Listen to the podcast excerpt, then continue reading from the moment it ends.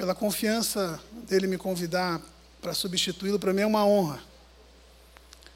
E eu sei que, que a gente tem que louvar muito a Deus por isso, porque estar tá aqui é motivo de temor e tremor, porque eu não estou falando para pessoas quaisquer.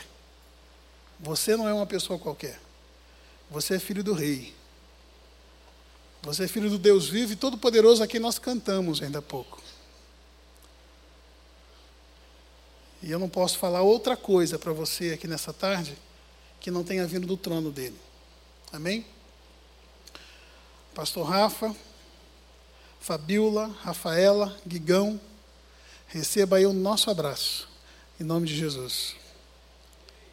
Amém? Você está feliz com Jesus? Deus é bom, né? Deus é bom. Deus é maravilhoso. E eu queria que você abrisse comigo a palavra do Senhor, lá na carta de Paulo à igreja de Filipos, carta de Paulo aos Filipenses, no capítulo 4, no verso 8. E o tema que a gente vai estar falando hoje aqui com você é a respeito de comunicação na família. Comunicação na família. Aí você pode falar assim, pastor, mas eu não sou casado. Mas você tem família. É ou não é? Pastor, eu não tenho esposa, eu não tenho marido, eu não tenho filhos. Mas você não é largado, você tem uma família. Inclusive, nós fazemos parte da sua família. Nós somos a família de Cristo. Amém? E Deus tem um bom propósito para todas as coisas, inclusive com respeito à comunicação. Vale dizer que o nosso Deus é um Deus que se comunica. Nosso Deus não fica mudo, nem indiferente, nem calado a respeito das situações da minha vida e da sua vida. Deus, ele tem zelo comigo e com você. E ele nunca nos deixa enganados. O Senhor nunca faz alguma coisa sem que antes ele fale com a sua igreja através dos seus profetas. Isso não é palavra minha, isso é palavra da Bíblia. Por isso eu quero dizer para você que eu e você somos responsáveis por aquilo que nós falamos, pela comunicação que nós exercemos. Porque muitas vezes a gente acha que comunicar é só falar, mas comunicar vai além de falar. E a gente vai entender um pouquinho na hora que, que a gente discorrer aqui para essa meditação. Filipenses 4, 8 diz assim: Quanto ao mais, irmãos, tudo o que é verdadeiro, tudo o que é honesto, tudo o que é justo, tudo o que é puro, tudo o que é amável, tudo o que é de boa fama, se há alguma virtude e se há algum louvor, nisso pensai. Mateus 12, no verso 34b, diz assim: Porque a boca fala do que está cheio o coração. Amém? Na família, o comportamento de cada membro da família afeta todos os outros integrantes da família. De maneira direta ou indireta. E quando eu falo de família, eu estou falando aqui de pais, filhos, filhos solteiros, parentes. E por que não dizer também a nossa família de Cristo? Eu tenho responsabilidade com as coisas que eu falo para você com as coisas que eu falo com a boca aberta e também com a boca fechada. Porque muitas vezes nós falamos as coisas só da boca para fora. Mas as nossas atitudes nem sempre estão alinhadas com as coisas que a gente está falando. Eu não lembro agora quem foi que disse isso, mas tem um pregador famoso que disse o seguinte: se eu não me engano, foi John Wesley. Ele disse o seguinte: pregue sempre, e quando for necessário, fale. Quem? Foi Agostinho de Hipona? É, eu pensei que fosse John Wesley. Então foi Agostinho. Está aqui o meu teólogo aqui que está falando para mim. Amém? Então, assim, cada família tem uma história. Cada família tem um padrão. Não é verdade? Qual deve ser o padrão da família de Cristo? Qual que é o padrão da sua família de origem? Alguns padrões na nossa família, eles devem e merecem ser seguidos, mas outros nem tanto. E cabe a nós que tivemos e temos tido essa intimidade com Deus, esse contato com as coisas de Deus, discernirmos o que, que vale e o que, que não vale. Qual que é o padrão que existe da minha família de origem ou dentro da minha casa que está em desacordo com o padrão que Deus espera que seja o padrão da minha comunicação, do meu comportamento, das coisas que eu estou comunicando para as pessoas de perto e para as pessoas de longe. Esses padrões, como eu disse, podem ser bons ou ruins. E a Bíblia fala a respeito de padrões bons e ruins, porque esse é o grande mistério da palavra de Deus. Porque a Bíblia não esconde nenhum defeito dos seus personagens bíblicos, pessoas que foram chamadas de heróis da fé, pais da fé, também tiveram as suas mazelas. E nem por isso Deus deixou de fazer na vida deles e através da vida deles aquilo que era plano de Deus. Isso vale para mim e para você também. Por exemplo, a Bíblia conta aí do, do pai da fé. Quem que era o pai da fé? Abraão. Exatamente, vocês estão bem, hein? Abraão era o pai da fé. A Bíblia fala que Abraão creu, e isso lhe foi imputado por justiça. Mas Abraão, além de crer e ser considerado justo porque teve fé, Abraão também mentia. É ou não é? Hoje pela manhã nós estávamos lá em Jundiaí, num seminário de casais, na verdade desde sexta-feira, e nós viemos de lá direto para cá. Glória a Deus por isso. Na hora que caiu a chuva na estrada, eu falei assim: Jesus, segura o meu carro, Senhor. Mas Deus é bom. Deus é bom porque eu cheguei aqui parece que não aconteceu nada. Eu estou aqui renovado, restaurado, prontinho para receber daquilo que Deus tem para a igreja dele tem para a minha vida também. Mas como eu disse, falei de manhã também lá na igreja, que Abraão era um mentiroso. Eu falei, assim, pastor, como é que você disse que Abraão era mentiroso? É, ué. E vale aqui uma, não uma pegadinha, mas vale aqui um, um, um raciocínio, uma provocação para você pensar junto comigo. Abraão era mentiroso porque mentia ou ele mentia porque era mentiroso? Hã? Eu digo para você que a nossa natureza humana ela é pecaminosa. Porque a Bíblia me habilita a dizer isso. A Bíblia fala isso. Portanto, eu e você, muitas vezes também já fomos pegos em mentira, ou não? Será que tudo que você já falou tudo o que você deu a entender sempre foi exatamente aquilo que era de fato, 100%? Você pode falar, não, pastor, eu sou crente depois que eu me converti. E antes de se converter? Hum? Sabe aquela história, irmãos? Quando você tem um compromisso, você está atrasado, aí você sai de casa atrasado. Está junto comigo?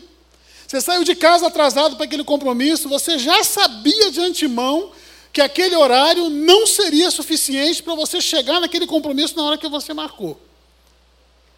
Aí chega ali, na hora que você sobe da 23 para pegar ali em frente ao, ao metrô Paraíso, está tudo parado. Tem um carro quebrado, um caminhão virado ali na rua e tal. Aí deixa você mais atrasado ainda. Aí você chega na igreja, você chega no lugar onde você tinha um compromisso, a pessoa fala: Poxa, Atrasou, rapaz, você não faz ideia. Tinha um caminhão quebrado ali, um carro quebrado ali em frente ao metrô Paraíso. Aí eu cheguei aqui atrasado. Isso é verdade ou é mentira? Isso é mentira. Porque, na verdade, eu cheguei atrasado também por causa do caminhão do carro parado lá. Mas eu já sabia que eu ia me atrasar porque eu saí de casa atrasado. É ou não é? Sabe aquela história do marido né? Você sabe que seguro de automóvel para mulher é mais barato do que para homem. Vocês sabiam disso? Não é ou não é? Eu conheço muito crente que coloca o seguro do carro no nome da mulher e não coloca no nome dele. Só que a mulher não tem nem carteira de habilitação. Ela nem dirige. Mas ele faz isso porque o seguro é mais barato. Isso é verdade ou mentira? Isso é mentira, não é? Percebe? As coisas são muito sutis, irmãos. E o Deus, o Deus a quem eu e você servimos, é um Deus perfeito em todas as coisas, de maneira absoluta.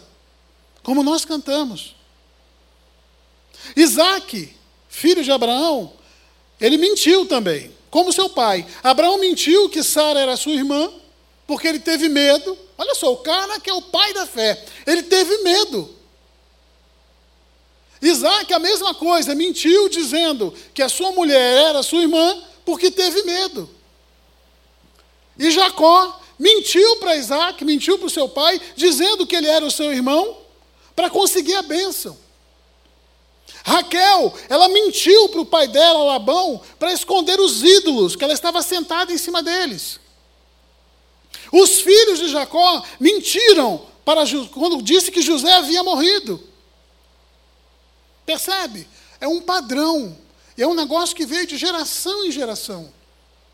Qual que é o padrão de comportamento da comunicação da sua família? Não é para você me responder isso, é para você pensar. Qual tem sido esse padrão? Comunicação é uma forma de nós externarmos o que nós sentimos pelo outro. E essa comunicação, como eu disse, ela pode ser direta ou ela pode ser indireta. A comunicação direta é aquilo que você fala, é o seu discurso. E a comunicação indireta é aquela que você expressa, mesmo sem palavras. São as coisas que você dá a entender. E alguém pode dizer assim: não, mas eu só respondo por aquilo que eu falo. Não, está errado. Você responde por aquilo que você comunica, seja com palavras ou sem palavras. Você é responsável por isso. Estamos nos comunicando o tempo todo. Você sabia disso? Estamos nos comunicando o tempo todo. Hoje, quando nós chegamos aqui, pegamos aquele corredor ali para entrar aqui na igreja, e você também. Você viu um casalzinho de japoneses sentados ali, vendo na lista o nome de cada um, quem tinha feito a inscrição ou não? Vocês já perceberam a simpatia que esse, esse casal tem? Todo domingo eles estão ali, olhando ali a listinha, com todo carinho, com toda atenção, com todo cuidado. O que, que eles comunicam para mim e para você, quando você vê os dois sentadinhos ali? O amor que eles têm por Deus. Eu até brinquei com eles hoje, bati assim nas costas. Falei assim: deixa eu ver se está nascendo a asa aqui.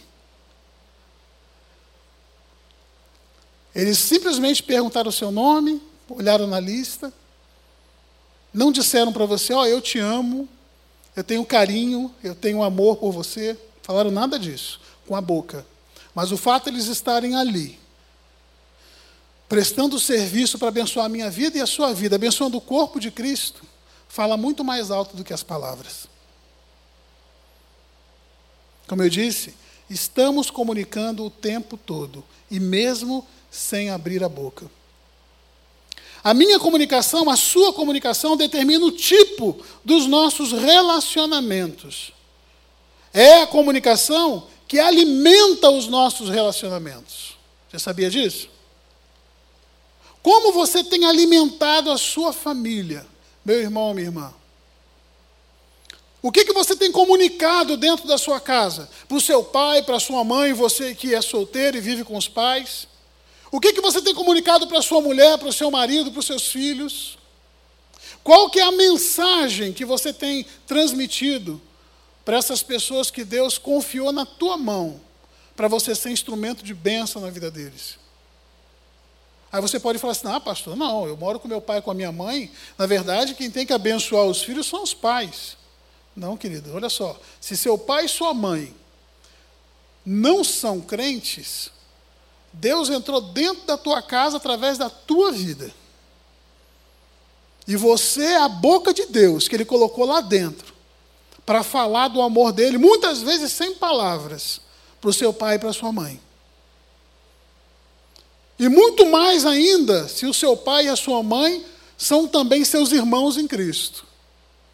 Porque aquilo que tem que sair da minha vida e da sua vida, para qualquer um, inclusive para aqueles que são da fé, são as comunicações que vêm do trono de Deus. Para a minha vida e para a sua vida e para a vida de todo aquele que está ao nosso redor. A comunicação direta, verbal, ela é bem na lata. Quando alguém fala alguma coisa, você percebe isso. Efésios 4, 29 diz assim: Não saia de vossa boca nenhuma palavra torpe, mas somente o que seja boa para edificação e transmita graça aos que ouvem. Família é lugar de edificação e não de destruição. A minha palavra, a tua palavra, ela pode trazer vida ou morte. Deus pode ter te dado o dom de se comunicar. Por exemplo, a Miriam ela tem um dom da comunicação. Tem mesmo. E eu não estou falando aqui que ela fala demais. Ela tem um dom da comunicação. Ela é jornalista. Ela, ela é alguém, eu falo isso para quem conhece, não vai me deixar mentir. Né? É, a Miriam não deixa você nunca na dúvida a respeito do que ela está pensando. Ela sabe exatamente transmitir aquilo que está no coração dela. Se ela está triste, ela está triste. Se ela está contente, ela está contente. Se ela está com raiva, você sabe que ela está com raiva. E sai de baixo. Mas eu prefiro saber o que se passa no coração de alguém com sinceridade e transparência do que receber tapinha nas costas dizendo, ah, oh, legal, legal. E no fundo, no fundo, a pessoa está ali com o coração cheio de ira e cheio de veneno. Mas eu disse para você e repito: família é lugar de edificação e não de destruição. O que, que você tem, com, tem comunicado para a sua família? Que palavras você profere quando seus filhos erram e tiram você do sério? Que palavras você e eu proferimos quando o nosso cônjuge. Não vou dizer que tira do sério, porque eu quero crer que nenhum cônjuge tira o outro do sério, né? É não é, Calari? Tira não, isso aí não. Quando deixa você um pouquinho nervoso. Como que você reage a isso? Como você mostra para o seu marido ou para a sua mulher que o que ele fez não te agradou ou o que ela fez não te agradou? Ah, pastor, então eu não posso falar quando ele ou ela fez alguma coisa que não me agradou? Não, você deve falar. Eu estou falando aqui da maneira como você comunica isso. Irmãos, Dizer que você não gostou de alguma coisa não te habilita a chegar lá, chutar o balde, chutar a canela e, e sair chutando tudo, não chutando a lata dentro de casa. É assim, ó. Eu te amo. Você, para mim, é mais importante do que aquilo que você faz. Mas porque eu te amo, eu vou dizer, ó, não faz mais isso não, não gostei disso. Por que, que você fez isso? Ah, foi isso, tá, então se enganou, então, então tá bom. Te perdoo. Amém? É assim. Mas será que é dessa maneira que a gente costuma fazer? Fala, fala com jeitinho ou deixa a raiva, a ira escolher as palavras que saem da sua boca? Comunicação implica também, a boa comunicação, em a gente ter sabedoria. Aí eu espero que as irmãs não me batam, mas Há mulheres que muitas vezes sufocam o marido.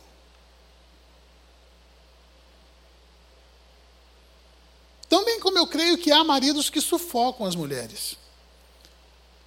A hora boa de falar as coisas tem que ser procurada. Não pode sair falando de tudo em qualquer hora. Até porque Provérbios 14:1 diz que a mulher sábia edifica o lar, mas a tola com suas próprias mãos o destrói. E eu vou dizer para você também, 1 Luciano 5, capítulo, versículo 3, o homem sábio edifica o lar, mas o homem cabeçudo, tolo, ele também pode destruí-lo, se ele não tiver sabedoria. Até porque a Bíblia fala que homem e mulher, quando se casam, são o quê? Uma só carne. Então, doeu lá, doeu cá. Não tem esse negócio. Linguagem própria entre marido e mulher. Seu jeito de falar com carinho, delicadeza, atenção. Ou será que você só tem carinho, delicadeza, atenção, respeito com o seu chefe lá no seu trabalho? Será que a maneira como você se comunica com a sua mulher é mais ou menos carinhosa como você se comunica com as pessoas do seu trabalho? Com o seu patrão? Ontem, nesse, nesse seminário de casais que nós ministramos lá, eu e a Miriam, a gente falava que, infelizmente, há muitas famílias onde o marido larga a família, ele troca a família, mas não troca de emprego.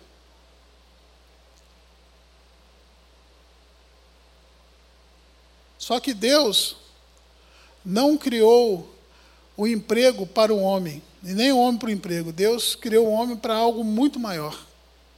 Deus criou o homem para uma missão. Quando Deus disse para o homem e para a mulher lá no Éden: vão e multipliquem-se. Deus estava dizendo o seguinte: oh, eu quero que vocês multipliquem, que vocês deem a luz a muitas outras pessoas como vocês, a minha imagem e a minha semelhança. Pessoas que me conheçam, que me temam e façam aquilo que agrada meu coração. Essa é a nossa principal missão. A intimidade ela não pode acabar com a cerimônia, com a gentileza. Lembra quando você, que é casado, quando você começou a namorar? A Miriam costuma dizer que quando a gente começou a namorar, eu não sentia nem vontade de fazer xixi. Eu ia na casa dela, ela me falou isso, claro, depois que a gente casou, mas ela dizia assim: Poxa, eu não sei como que você aguentava. Você ficava lá por horas lá em casa e em nenhum momento você pedia para ir no banheiro. E claro que não, né, irmão? Chegava lá todo cheirosinho, perfumado. Claro que, como um bom carioca de chinelo havaiana no pé, a minha sogra dizia que eu parecia um pé de chinelo. Mas todo arrumadinho. Ainda tinha um pouquinho mais de cabelo, penteadinho, de banho tomado. Eu nem ia ao banheiro, me segurava ali. E abrindo um parênteses aqui, não faça isso, porque isso faz mal, isso pode dar infecção urinária. Mas o que, que a gente não faz por amor, para impressionar, para causar uma boa impressão? Não é verdade? Quando a gente estava namorando, eu não tinha carro, a Miriam sempre teve carro. Inclusive foi a Miriam que me ensinou a dirigir. Né? E diga de passagem que muito do que ela me ensinou eu não fazia. Né? Ela disse assim, faz isso, e eu não fazia o contrário. Mas Deus deu graça, eu consegui tirar minha carta em nome de Jesus. Mas o que, que eu fazia? Eu abria a porta para a Mira entrar, fechava a porta para ela. Perguntava se a temperatura do, do ar-condicionado estava boa ou não. Aí depois que casa, a gente costuma até fazer umas coisas terríveis debaixo do cobertor. Como se aquela pessoa, não, já casou mesmo, já passei para o meu nome, então se gostou bem, se não gostou, azar dela. Misericórdia, pastor. É, irmãos. Coisas que você não diria, coisas que você não faria e não fez enquanto era namorado, era noivo, no princípio do relacionamento, e que agora para você tanto faz. Será que essa princesa que Deus colocou na sua vida, ela deixou de ser a filha do rei, como diz o, o pastor Rafael, ela deixou de ser a filha do chefe. Não. Ela continua sendo a menina dos olhos de Deus. Então, por conta disso, ela merece todo o respeito, todo o carinho. Ela merece que eu e você escolhamos as palavras certas, falar na hora certa levar em consideração o que vai no coração dela, e ela também levar em consideração o que vai no seu coração.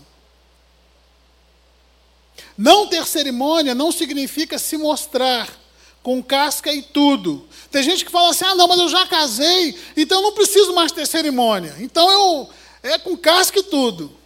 Não, querido. Tem uma coisa chamada educação. E educação é coisa que você tem que ter não só para os outros verem, isso tem que fazer parte do seu caráter, isso é princípio. E, sobretudo, para aqueles dentro de casa. Sabe aquela história assim, que você tem a louça bicada, o, o copo de, de, de requeijão lá, todo rachado, né? E quando você vai fazer o almoço, a mulher vai servir ali a mesa, aquele almoço de domingo, às vezes almoço no meio da semana, e ela bota lá o prato bicado, bota lá o copo quebrado, e a louça de porcelana que ganhou há 20 anos atrás, no dia do casamento, está lá. Não, essa aqui eu sou mesmo quando tem visita. O melhor para os outros. Não que os outros não mereçam o melhor, mas o ideal é que você dê o melhor para os de perto, para aqueles que vão estar com você até o fim, a quem você jurou fidelidade, amor, honra. Isso também é se comunicar. Jeito de falar, amorzinho, bem, querida. Não é legal isso? É ou não é, irmãs? Vocês gostam disso ou não? Isso é importante para vocês? Eu sei que vocês estão de máscara, mas pode falar, a gente quer ouvir. É para o marido que está do lado, é para os irmãos ouvirem isso. É bom, gente. E sabe o que é bom para mim e para você, marido? Você que é noivo, é namorado aí, vai se casar em nome de Jesus. Sabe o que é bom para a gente? É quando você está do lado de uma mulher que está feliz e realizada. Rapaz, não tem coisa melhor do que você estar tá do lado de uma mulher feliz e realizada. Você vai no céu e volta. Porque o contrário, misericórdia. Pega uma mulher amarga, azeda, pisa no calo dela e vê só o que, é que você vai ter.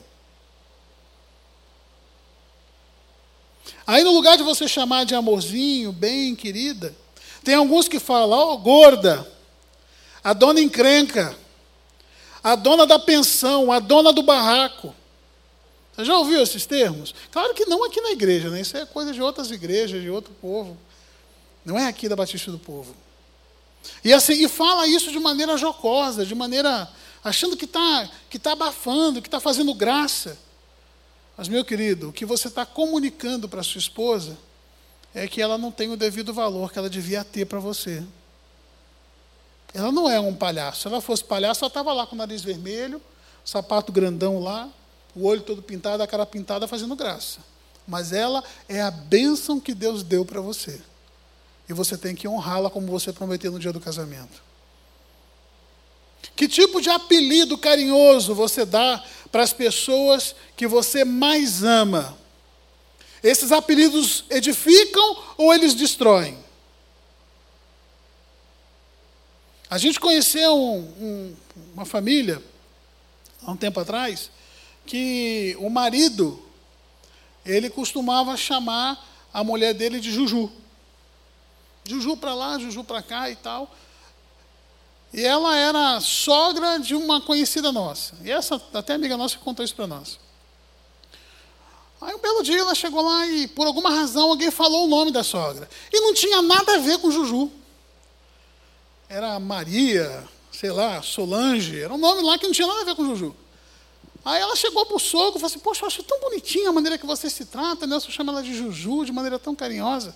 Mas o que, que tem a ver Juju com o nome dela? Não tem nada a ver com o nome dela. Aí ele deu uma gargalhada, segundo ela, e falou assim: É Juju de jumenta. Irmãos, olha que coisa triste. Que tipo de comunicação esse homem estava dando para o filho dele, que estava namorando essa amiga nossa, que frequentava a casa e por isso soube dessa história. Que tipo de marido ele estava ensinando o filho a se tornar depois? Porque a gente, como eu disse, comunica o tempo todo. Tudo que a gente faz, a gente está comunicando. Jantar no restaurante. Falta de comunicação. Sabe, se já foi no restaurante, Claro que você nunca fez isso, mas estou falando de outras pessoas. Que vão lá com o namorado, com a esposa no restaurante, aí você olha assim na mesa, cada um está com o seu celular, olhando o WhatsApp, olhando as redes sociais. E parece assim que é, é, são duas pessoas individuais que estão ali. Elas estão ali, né, mas elas não estão juntas, são só de corpo presente, mas elas não estão ali se comunicando. Isso não é só fora, não, dentro de casa também. Às vezes senta lá a família na mesa, pai, mãe, filhos, e cada um está lá com o seu celular, cada um está olhando a, a sua particularidade ali, e não tem mais comunhão na mesa. Não tem mais aquela conversa olho no olho. Como é que você está? A comida está boa, está gostosa, não está? Está ruim, está salgada? Tem que se comunicar. Como você trata o seu marido ou a sua mulher. Mateus 7,12 diz assim: Portanto, tudo o que vós quereis que os homens vos façam, fazei-o também vós a eles, porque esta é a lei e os profetas. Se você gosta de ser bem tratado, trate bem. Se você gosta que falem com carinho com você, fale também com carinho. Se você gosta de ser respeitado, respeite também a sua mulher e o seu marido. Aquilo que a gente semeia é o que a gente colhe, irmãos e irmãs. O tom da voz com que você se dirige para o seu cônjuge, para os seus filhos, para sua mãe. Aí você vai dizer: Ah, pastor, você não sabe como é que é minha mulher.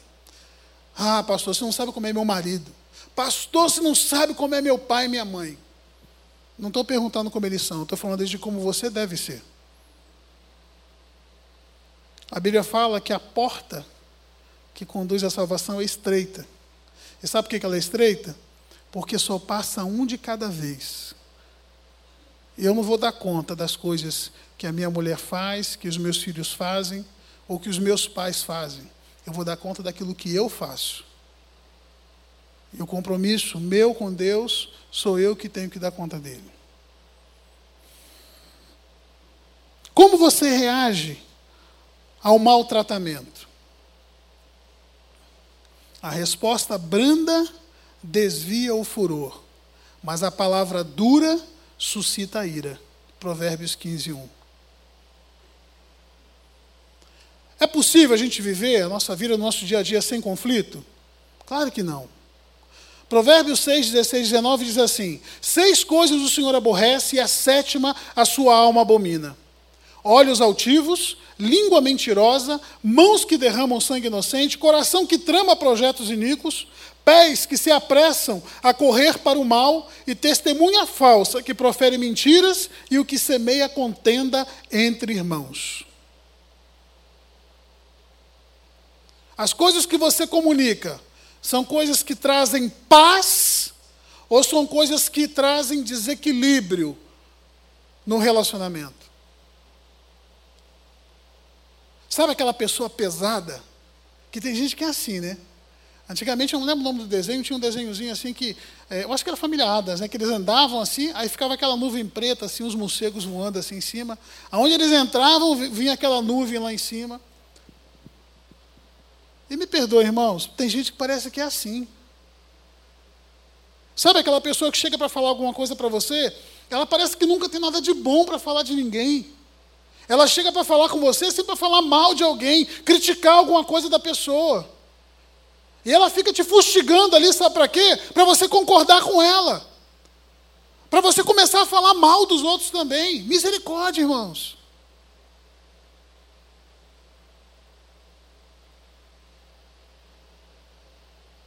O que você fala a respeito das pessoas da sua família?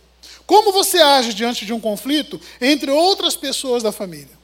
Você é aquele que toma partido e faz com que o negócio, bota lenha na fogueira para que o, a chama aumente? Ou você é aquele que traz paz e traz reconciliação? Pais e mães podem ser intermediadores nos conflitos entre os filhos. Sabia disso? Intermediador no bom sentido, trazer a coisa para o centro da vontade de Deus e não tomar partido. Jacó não intermediou o conflito que havia entre os filhos mais velhos de José. Lembra? Os filhos de Jacó tinham inveja de José. Eu nunca li na Bíblia ali um momento em que Jacó chamou os filhos para dizer: Olha só, eu amo vocês tanto quanto eu amo a ele. Tudo que é meu é de vocês também. Mas não, ele deixou. Sabe aquela história? Deixa a vida me levar, a vida leva eu? Fingiu que o problema não estava acontecendo, até que deu no que deu. Jacó começou a errar quando ele demonstrou preferência por José, o filho da mulher a quem ele amava mais. Toda a história tem dois pontos de vista. Aí você pode falar assim, poxa, mas os irmãos de José foram casca grossa mesmo, né? Mas, gente, se coloca no lugar deles. Não estou aqui defendendo o que eles fizeram. Mas se Jacó tivesse tido um pouco mais de sabedoria, talvez isso não tivesse acontecido. Davi se omitiu quando Aminon estuprou Tamar, a irmã. Ele se omitiu, não falou nada. Achando, não, depois. Resultado: Absalão, que era irmão de Tamar, foi lá e matou o próprio irmão. 2 Samuel capítulo 13. O tempo não cura conflitos, irmãos. Pais devem conduzir os seus filhos a resolver suas pendências. Mães que amam não passam a mão na cabeça dos filhos quando eles estão errados. Você tem que reforçar o amor, sim, sempre. Mas por amor, você tem que deixar muito claro para os filhos o que é certo e o que é errado, porque uma hora ou outra eles vão sair da tua casa. E o mundo não trata com carinho como eu e você, pai e mãe, tratamos nossos filhos. Se eles errarem, eles vão apanhar e vão apanhar duro. E eu não estou aqui fazendo profecia ruim, eu estou dizendo o que acontece no dia a dia. Pais e mães não tomam partidos por afinidade, principalmente quando o conflito envolve genros e noras. Está entendendo? Ah, não, mas eu sou o pai da noiva, então eu vou ter que ir pela minha filha. Não, você tem que ir pelo que é certo, pelo que a Bíblia diz que é certo. E sempre buscando a reconciliação, sempre buscando que a vontade de Deus aconteça na vida deles. Pai e mãe são autoridade máxima na família e devem levar os filhos ao arrependimento, perdão e reconciliação. Deixa para lá, acaba sempre em tragédia. A comunicação também, ela é exercida com autoridade. Faça o que eu mando, mas não faça o que eu faço. Sabe esse ditado? A Bíblia fala que Jesus ensinava todos os seus ensinamentos através de parábolas. Se você pegar várias passagens da Bíblia, Jesus sempre trouxe grandes lições em momentos à mesa, comendo com os discípulos, jantando ali na casa de Zaqueu, pescando, falando de semeadura e colheita, que eram coisas próprias daquelas pessoas daquela época, daquele povo a quem ele falava. E sabe por que Jesus falava em parábolas? E falava dentro desse contexto? Porque ele sabia que quando ele usasse esses exemplos, não restaria dúvida alguma no coração deles. Eles iam entender exatamente o recado que ele estava dando. Jesus tinha compromisso com aquilo que ele comunicava. Jesus tem compromisso com, aquele, com aquilo que ele comunica. Eu e você devemos fazer assim também. Filhos aprendem sobre autoridade e respeito com os pais, mesmo sem dizer, seja como eu. Seus filhos, os meus filhos, nossos filhos, sempre irão repetir os nossos padrões de comunicação e comportamento, porque o ser humano aprende por imitação. Aquilo que eu e você falamos tem muito menos efeito na vida e nas escolhas dos nossos filhos do que aquilo que eles nos vêm fazendo. Não adianta você dizer assim, ó oh, filho, não minta. Aí alguém toca lá na porta da sua casa, alguém toca a campainha, ou então liga lá para falar com você, e você fala assim, ó, oh, fala que eu não estou. Ah, pastor, é demais, né? Demais não, querido, isso é mentira. O recado que você está dando para o seu filho, para a sua filha, é o seguinte: olha só, é, a gente tem que falar a verdade, mas na hora que você não está muito afim, assim, que for mais agradável para você, você pode fazer um, uma mentirinha. Tem até gente que faz uma mentirinha branca. Que branca, gente? Nem branca nem preta, é mentira. E o pai da mentira quem é? É o diabo. Quando a gente mente, a gente senta no colo dele. E ele não perdoa, viu? Você discute na frente dos seus filhos, desautoriza o seu marido ou a sua esposa. Um diz não pode, o outro diz que pode. Fala palavrão dentro de casa. Faz fofoca, fala mal da vida dos outros. Fala mal da igreja do pastor. Sabia que tem gente que almoça ao pastor todo domingo quando senta à mesa com os filhos? Ele passa o garfo e a faca no líder todo domingo ali, que sai até nos dias de semana.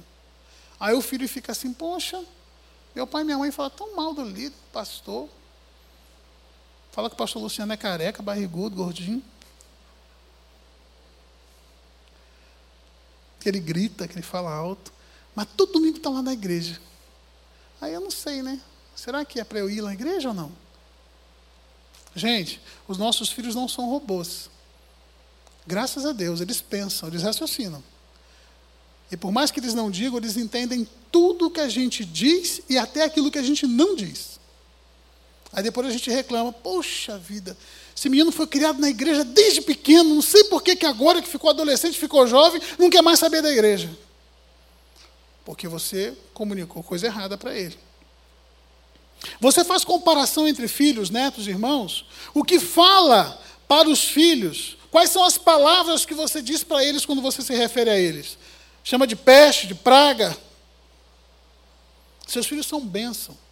Os meus filhos são bênção, nossos filhos são bênção. A Bíblia fala que os nossos filhos são herança do Senhor.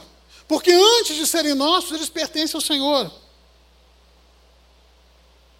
No lugar de você ficar perdendo tempo, proferindo coisa que não deve, procure dedicar tempo para comunicar amor dentro da sua casa, comunicar respeito, comunicar que você ama seus filhos, com olho no olho, qual foi a última vez que você jogou um videogame com o seu menino? Qual foi a última vez que você torceu pelo time dele ou dela? Que você parou para ouvir os assuntos que ele tem para te dizer?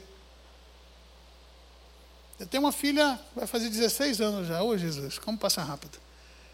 Eu lembro dela pequenininha dançando aqui na frente do púlpito, com três anos. E era muito engraçado porque quando ela dançava, assim, cantava, tocava louvor no culto das 10 horas, ela dançava. Aí quando os irmãos aplaudiam né, a Deus, ela fazia assim. e eu morria de vergonha. Aí o que que deu? Ela virou bailarina, né? Glória a Deus que a gente tem bailarina, né, Ronda? que Deus abençoe as bailarinas. Ela é um presente do céu na nossa vida. Mas assim, a Sofia, de vez em quando ela vem lá com um celularzinho para mim. Pai, olha só, pai, esse TikToker. TikTok, filho? O que é esse TikTok? Aqui, pai, olha só. Aí mostra lá uma, uma menina com um cara de cabeça branca, barba mais branca que a minha, com três vezes o meu tamanho, e a menina com aqueles passinhos lá, e o pai do lado fazendo igual. Ela, pai, você vai ter que fazer junto comigo. Eu falei, ah, filha, pelo amor de Deus. Vai, pai, você consegue. Na hora que você está vendo o jornal, na hora que você chegou em casa cansado do trabalho, na hora que tudo que você quer é tomar um banho, comer e assistir o seu jornalzinho lá. Mas olha só, conquiste o coração dos seus filhos agora que eles são jovens, são pequenos. Sabe por quê? Porque amanhã ou depois, quando você perguntar para eles, filho ou filho, o que está acontecendo com você? Eu posso te ajudar? Ele só vai te dar espaço para você alcançar o coração dele se você abriu essa portinha do coração antes. Não adianta você viver distante, achando que o fato de você pagar a escola, de você comprar roupa, de dar comida, dar casa, de você dar coisas materiais para ele, vão te habilitar lá na frente a ter autoridade para dizer para ele: olha, eu te amo, por isso você pode confiar em mim e me contar tudo que vai no seu coração. Porque ele vai dizer que não, ele vai fechar as portas do coração para você ela não vai dizer para você. Quem que é o garanhão que está ali soprando no ouvido dela dizendo, ah.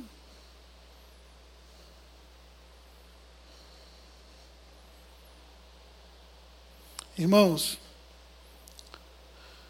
nós precisamos alcançar o coração dos nossos filhos. A Sofia faz devocional desde pequenininha. E sabe por que ela faz devocional? Porque ela nos vê fazer devocional todo dia dentro de casa. A Sofia lê Bíblia todos os dias. E ela nos vê lendo Bíblia todos os dias dentro de casa. Não adianta eu falar para ela, faça isso. E ela, ué, mas por que eu tenho que fazer? Eles não fazem. Até quando a gente corrige os nossos filhos, a gente precisa mostrar que ama. A gente precisa mostrar que nós somos confiáveis. Pessoas são únicas, elas não são coisas. Cada um tem o seu jeito de amar e de ser amado. E a gente tem que encontrar qual que é o jeito, qual que é a linguagem de amor da minha esposa, do seu, da sua esposa, do seu marido, dos seus filhos. e corresponder a essa expectativa deles. Família precisa de intimidade. Não é estar perto ali só de corpo presente. Você tem que conhecer o que vai no coração deles. Porque às vezes a gente senta, come, assiste televisão, mas as portas do coração continuam trancadas. E a gente não consegue acessar. E a gente não consegue abençoar, não consegue alcançar. Precisamos estar atentos, irmãos. A comunicação determina o tipo do nosso relacionamento. Se ele é superficial ou se ele é profundo. E para terminar, como que você comunica para os seus filhos, dizendo mais ou menos assim: Olha só, a mãe, engordei muito depois que engravidei. Nossa situação piorou tanto depois que a gente teve filhos. Quando eu morava na casa do meu pai, da minha mãe, eu tinha isso, tinha aquilo. Agora que eu casei, ó, tem mais nada. Vivia melhor quando era solteiro do que depois que agora casei. Você já ouviu alguém? Eu sei que você nunca falou isso, nem conhece, né? Mas você já, já ouviu falar, assim, tipo, que alguém pode dizer essas coisas? Ou já pensou essas coisas? Olha o que está sendo comunicado.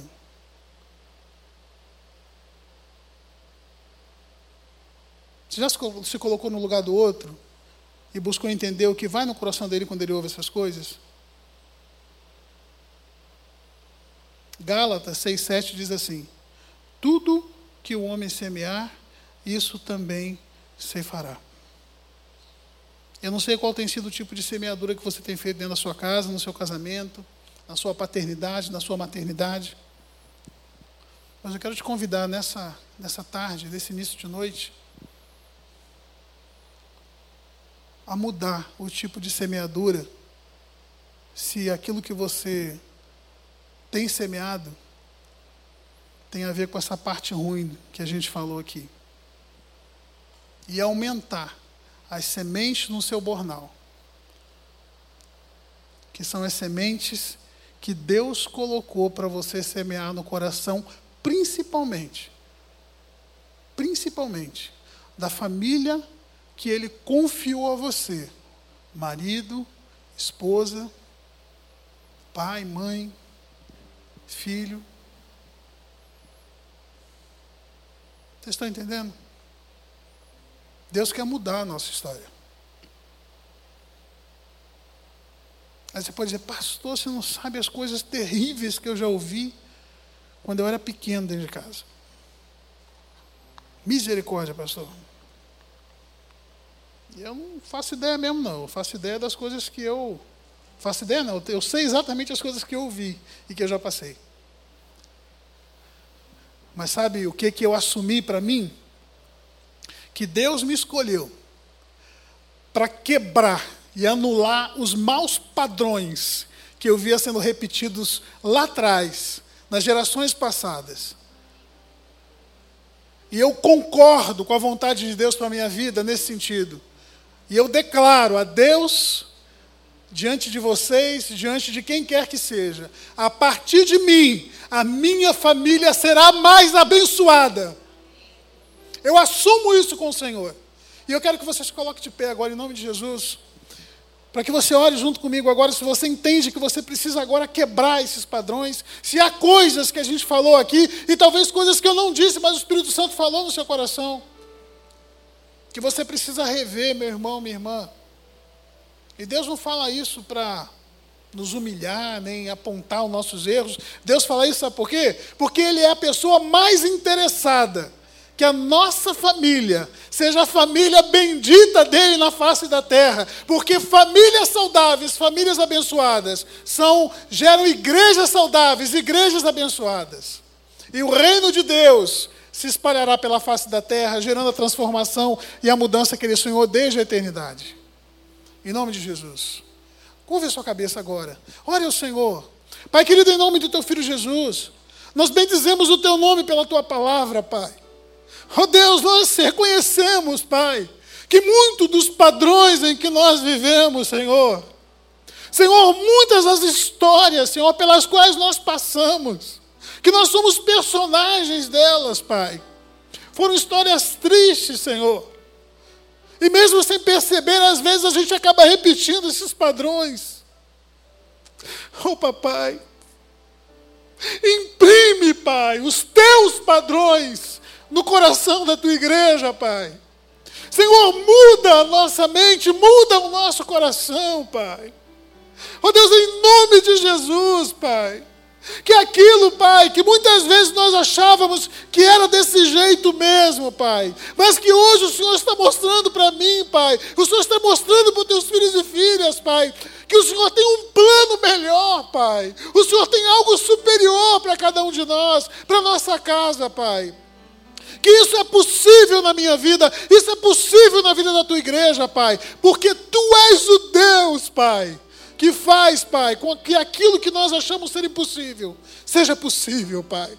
Tu és o Deus que usa, Pai, das pessoas improváveis, Senhor, para torná-las prováveis, Senhor, para que através de cada um de nós da nossa casa o Teu nome seja engrandecido, Pai.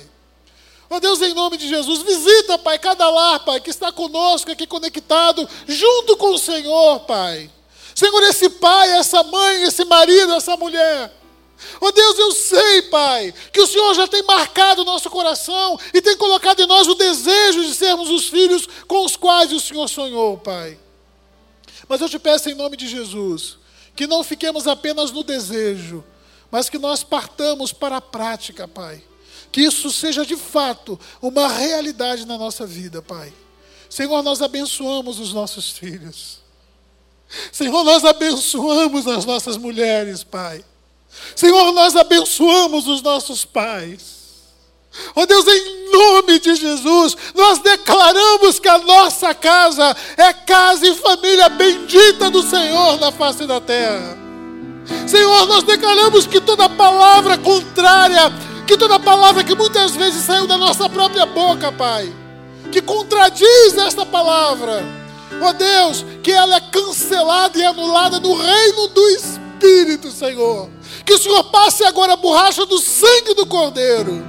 Porque a palavra que vale para a minha vida, para a vida da tua igreja, é a palavra que sai da tua boca ao nosso respeito.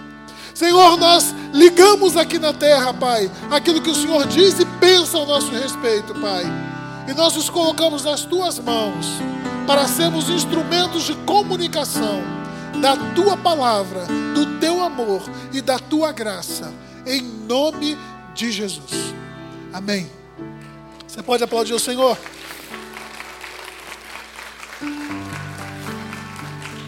Deus é bom, queridos. Deus é bom. Deus é maravilhoso. E Ele tem o melhor para cada uma das áreas da minha vida e da tua vida. Jesus é a resposta. E quanto mais eu e você nos aproximamos dele, cada vez mais Ele nos torna melhores e parecidos com Ele. Amém? Você pode se assentar um pouquinho. Eu quero abençoar você que está na sua casa agora nos acompanhando. Declarar que você tem uma semana de vitória, uma semana abençoada em nome de Jesus.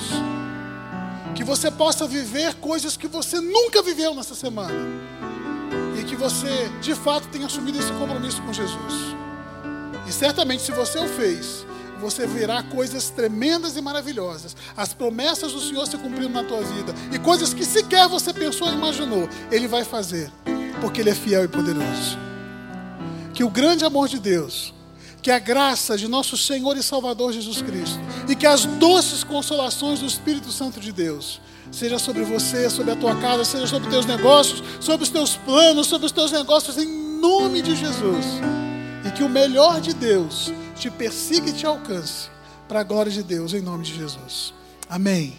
Glória a Deus. Glória a Deus. E você que está aqui com a gente, já sabe como que funciona. Os irmãos das últimas filas, uma fileira primeiro e depois a outra fileira, podem sair a gente não pode ter aglomeração, seguindo o protocolo de segurança aqui da igreja. Amém? Que Deus te abençoe, que você viva o melhor de Deus. Deus tem o melhor para você. Deixa Deus fazer aquilo que Ele deseja para você em nome